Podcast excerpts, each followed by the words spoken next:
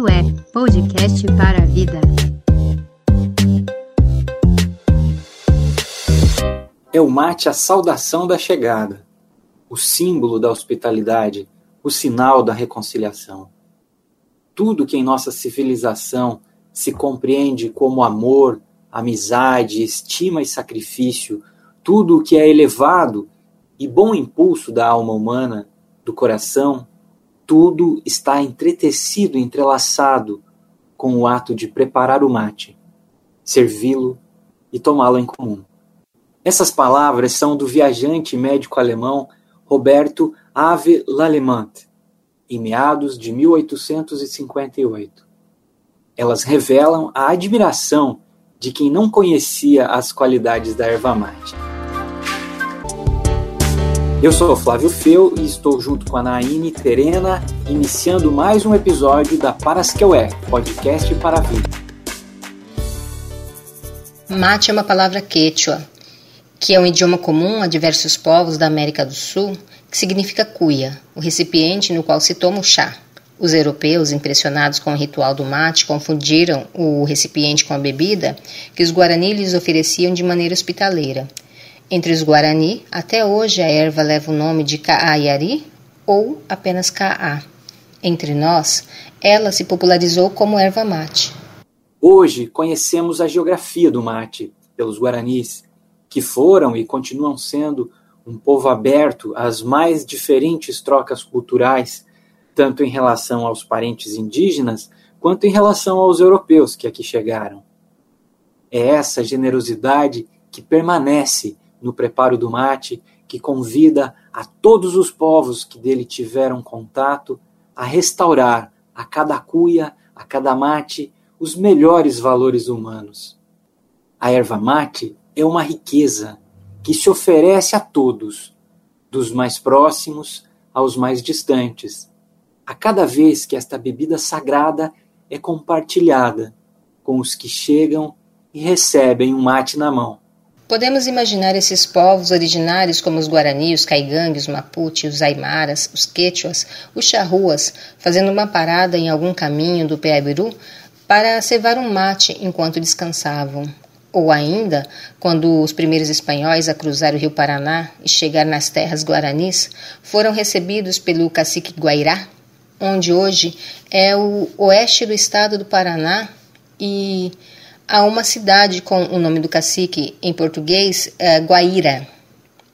Naquele tempo, por volta do século XVI, o mate era tomado em um pequeno porongo e sugado com um canudo de taquara. Um trançado de fibras servia como coador na ponta do canudo. O porongo continua a ser utilizado, mas o canudo hoje, hoje em dia, é de metal. O que também não mudou é o que o mate significa para diversos povos indígenas, em especial para os Guarani. Para o raça, o peixe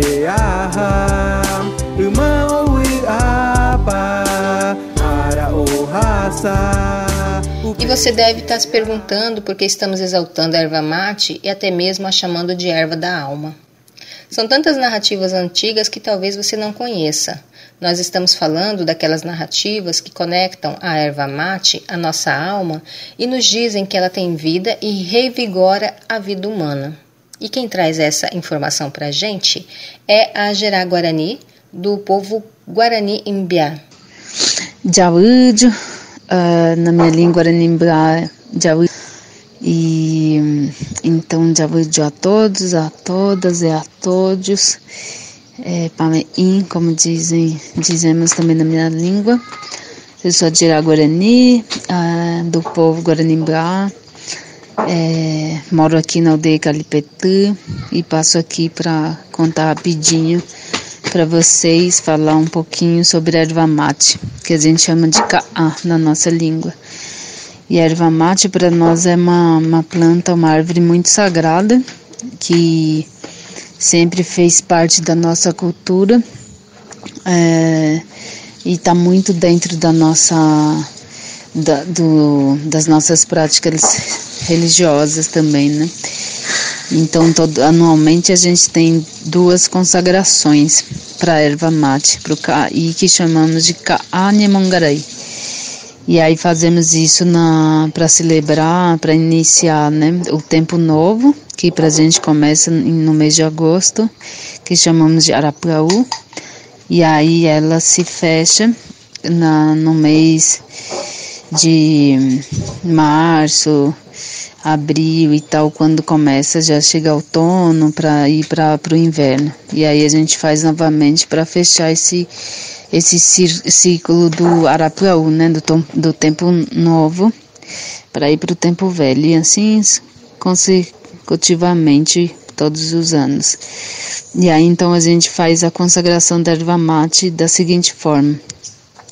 Uh, no, o primeiro dia é dos meninos, quando os meninos vai e faz uns massinhos dos galinhos com as folhas da erva mate. E aí, ao meio-dia, é, em círculo, em cantoria, em reza, em concentração, se adentra a casa de reza, que chamamos de opui, né? Com, essa, com esses massinhos é, pendurados é, nas costas dos meninos, né? Segurando com uma, com, pela cordinha, assim, cada menino, cada homem coloca nas suas costas e vai caminhando para dentro da casa de reza. E aí, quando entra na casa de reza, esses massinhos são amarrados nas, na parede, né? No, no canto onde a gente fuma cachimbo, onde a gente se concentra, né? e cada, cada menino vai amarrando seus, seus fechinhos ali. Tudo isso simbolizando o espírito dos meninos, do, o espírito feminino, o masculino, né? E aí nessa, nesse dia, durante a noite, faz é, a reza, o canto, os rituais de cura, quando precisa também. E nessa noite, todos os meninos que não têm nome Guarani ainda, a partir de um ano de idade, recebem os seus nomes Guarani pelos tiramões, que são os pajés. E aí, no dia seguinte, bem de manhãzinha, todos esses massinhos de erva mate, ela é, é secada na, embaixo do fogo, né? E depois de seca, ela vai para o pilão, e é quando as mulheres pilam ela bem, até fica bem pequenininho, fininho assim. E aí isso é colocado nas cabacinhas cortadas ao meio. E quando isso acontece, ela está simbolizando já o momento feminino, assim, né, da, das meninas. E igual, igual como foi com os meninos, é, nessa noite, durante essa noite, as meninas é que recebem os nomes, se não tem nome ainda, de novo se amanhece. E aí então chamamos essa consagração, esse ritual de Kani Mungaraí. E na nossa concepção religiosa guarani, o que sempre aprendemos desde que nascemos e entendemos o mundo, é que Ka'a então é muito sagrado, é sagrada porque ela é uma das filhas de Nhanderu que foi transformada nessa planta, nessa árvore, nessa folha e nesse alimento. E quando a gente toma erva mate todos os dias, é como se a gente estivesse se alimentando para ter o corpo fortalecido, para ter o espírito fortalecido. E é por isso que a gente tem que lidar com ela de forma muito respeitosa. Quando a gente vai fazer Animongaraí, por exemplo, o ritual da erva mate, a consagração da erva mate a gente não pode cortar de qualquer jeito, a gente não pode arrancar de qualquer jeito, tem que pedir licença, tem que fazer com muito carinho, não desperdiçar nada, porque é um alimento que é isso, é muito sagrado, é filha de Nhanderu e ela alimenta nosso corpo, nosso espírito e por conta disso ela é também é consumida diariamente numa, numa num ritual de, é, é, de, de prevenção. E todos os mais velhos na aldeia falam que a erva mate é rejuvenescedor também, fortalece por mais tempo né, o seu corpo. E de fato me parece muito verdade, porque os Guarani com 50 e poucos anos, tipo, ainda tá começando os cabelos a embranquecer. E aí então eu acredito nisso. E aí, então é isso. É um, um pouquinho aí da, da, da, da, de história, né? Da erva mate na cultura guaranimbá. Avete. Ara ipoti, reta PTI, buraqueira ou ewe, ou a onyon diwe. Mesmo um peixauere, o mi gente quasewe, e quai quasewe. Só que o perder, jornal hoje. A fala da Gerá nos remete à temporalidade da espiritualidade guarani. São essas temporalidades que a gente vem insistindo em trazer para você no podcast para as que eu é, são esses modos de bem viver que não são do passado, eles são eternos, são eternos no presente, eles se mantêm, mas infelizmente para muitos estão encobertos, esquecidos, invisibilizados. Para muitos, por exemplo, o consumo da erva mate traz a sensação de tranquilidade e paz. Remete também à importância de estar em comunidade, em família ou entre os vizinhos. Neste sentido, a própria produção da erva mate fortalece a fraternidade e ainda deixa lembranças de uma infância feliz. Como vai nos contar a dona Celi ao apresentar o carijo, herança dos Guarani, que se proliferou entre as comunidades de caboclos, de imigrantes de todos os lugares, de quilombolas. O carijo, como uma técnica não só de produção da erva mate, mas também como tecnologia de socialização, já quase não existe. Mas o que é o carígio? O carígio é uma estrutura, uma espécie de armação de madeira semelhante a um estrado, ou palanque, feito de varas e amarrado com cipó, onde se colocam as folhas para secar num braseiro por algumas horas. Por fim, a erva já seca e cancheada, ou seja, é moída no soque ou no pilão e fica pronta para o consumo. A dona Celi vai nos explicar melhor esse processo que remete à sua infância. O carijo era coberto de, de tabuinha naquela época, né? Então não existia outro tipo de coisa, né? Então o pai mesmo tirava as tabuinhas, do, do pinheiro e, e, fazia a cobertura do carijo. Então, nós, e nós, para nós, quando o tempo de fazer erva, nós era uma festa, porque nós ficava o, o tempo todo lá em roda, né? E para nós era a maior alegria, era uma festa o tempo de, da secagem da erva. Imagine. eu lembro assim que minha mãe fazia erva nos anos 60, eu tinha uns oito anos por aí. Então a mãe fazia erva e nós ajudava ela a fazer aqueles aqueles feixe, nós chamava feixe, né? Eram aqueles feixes de erva e amarrava com taquara.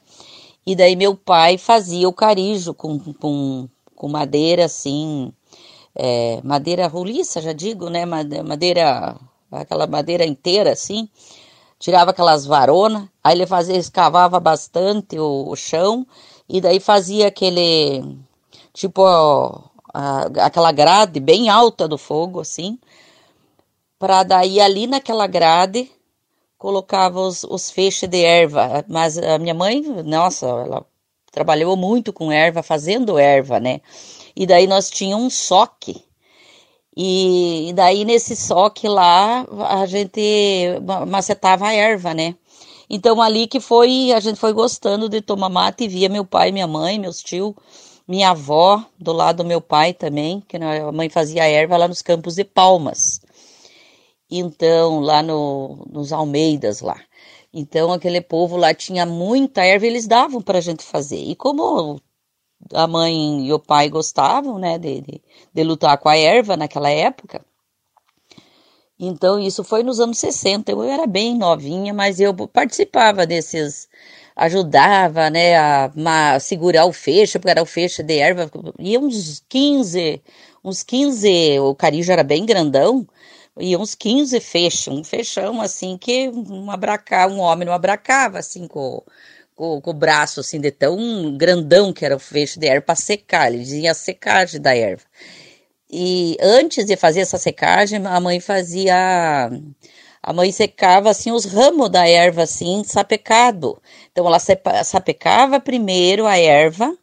Então eles diziam que a erva que a mãe fazia lá é uma erva muito boa, a erva amarelinha, não sei o quê, porque a mãe sabia sapecar, não deixava queimar. Tinha que dar uma sapecada e ir jogando para depois fazer, dava aquela amortecida, aquela o fogo assim dava sapecada nas folhas, mas que não queimava, né? Só amolecia a folha ali e a mãe já tirava. A mãe e o pai. e mais do um tio, um irmão do meu pai e, um, e, o, e o marido da minha tia, que era meu tio José Arévolo, ele era um argentino, mas e daí então a gente participava, tudo nós, criançada, em volta ali, vendo como é que produzia a erva, e daí na hora de, de socar a erva lá, a gente começava a comer aquela erva. Daí meu pai dizia assim: Mas não bote a mão na erva. Nós pegávamos uma colherzinha e ia lá, enchia a mão de erva e comia a erva, quando nós era criança, né? Então era, era divertido, a gente passava quase a noite assim pra, no carijo para deixar secar bem a erva, né? Ia uns quantos dias para secar bem sequinha a erva para depois vir pro, pro soque, né? Para socar a erva. Aí desmanchava aqueles aqueles feixes grandes de erva e ia colocando no carijo para secar. Então, eu que eu lembro da erva que a gente gostava e começou a gostar da erva, foi desde essa época, nos anos 60, mais ou menos, que eu tinha uns 8 anos, 9 anos, 10 anos por aí. Então, o que eu lembro é isso, no tempo de Palmas lá, que a mãe fazia muita erva pro gasto e pro, pra avó, pro vô lá do pai do meu pai, né? A avó Alice, o vô Laurindo. Eles também ajudavam, mas eles eram velhinhos já, né? O meu vô, a avó não ia ajudar, mas o vô às vezes ia ajudar a passar lá umas horas da noite assim para secar a erva. Então é isso que eu me recordo de erva mate.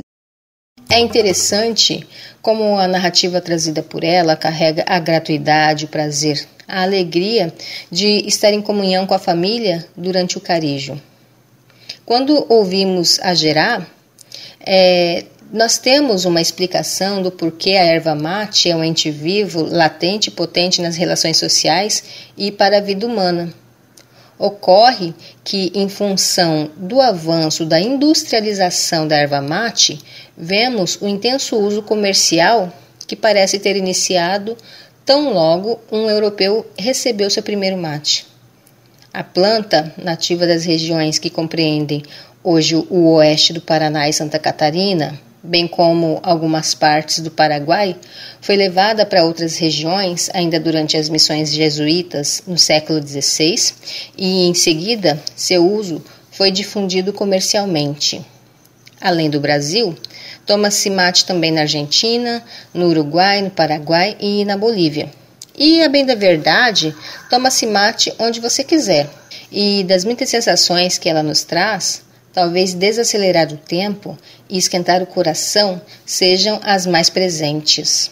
Tudo isso nos leva a refletir sobre a necessidade de desacelerarmos a nós mesmos e ao tempo que constituímos. Esse tempo quase que exclusivamente cronológico. Essa temporalidade que se sobrepôs ao que a gente faz, ao que a gente pensa, ao que a gente sente. Determinadas maneiras e modos de bem viver acabam não sendo perceptíveis suficientemente porque aceleramos o tempo. O tempo cronológico é imediato e linear. Já a temporalidade dos povos originários, tradicionais, e todos os povos que vivem uma temporalidade, digamos, mais flexível, se assim podemos dizer, nos faz pensar a realidade não a partir do tempo cronológico, mas a partir das cosmologias que nos permitem sentir, celebrar e consagrar todos os elementos e seres que coabitam nosso universo.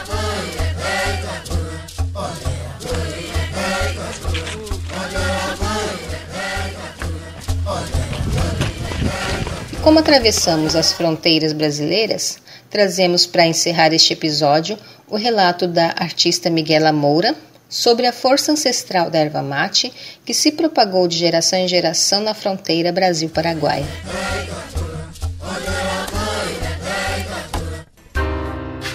Rezam os velhos Guarani sobre uma antiga lenda da origem do Ka la yerba mate ou erva mate. Perguntei à minha abuela sobre sua origem e história. ela disse: Esse eu bebo todos os dias. Faz bem a mente e o corpo. El Juju ao espírito e à alma. Meu tio, seu filho mais velho, me conta uma antiga história. Em uma noite sem luar, Jaci, la luna, desceu à terra. Em busca de saciar sua curiosidade sobre o que aqui nascia. Um ancião guarani, que morava em uma aldeia próxima, estranhou um forte clarão que iluminava a mata. E foi ao seu encontro. Caminhava sobre a terra uma linda mulher de longos cabelos luminosos.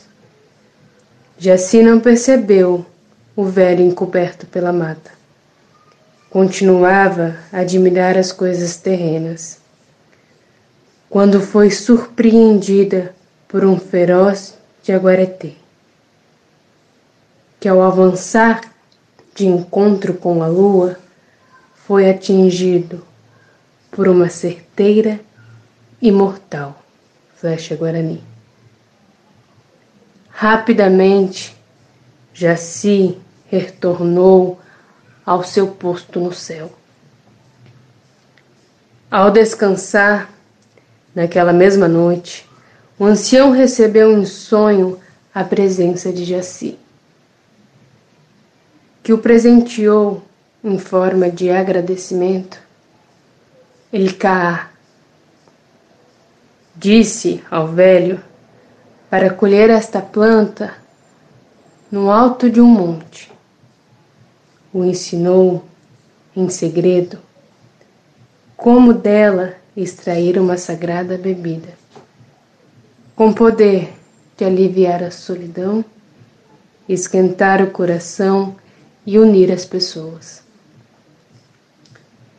Estes são elementos de uma cultura oral onde as rezas se aprende com palavras sonhadas, sabedorias que foram e continuam sendo exploradas. Minha mãe, quando ainda estava aqui, Dizia que esta bebida lhe enganava a fome. Só engana, nunca mata. Acredito eu que esta seja a grande sede do povo guarani, sede de justiça, respeito aos verdadeiros donos dessa sabedoria ancestral. Meu nome é Miguela Peralta Moura, sou artista visual, nascida do ventre da cultura fronteiriça, entre Perohan, Cavalheiro, Paraguai e Ponta Porã, Mato Grosso do Sul, Brasil. Sou filha da grande nação Guarani. Parasqueuê Podcast para a Vida conta com a curadoria de Naine Terena e Flávio Feu. A trilha sonora deste episódio fica por conta do Bro MCs, o primeiro grupo de rap indígena do Brasil, com a música Coangaquá, nos dias de hoje. Até mais!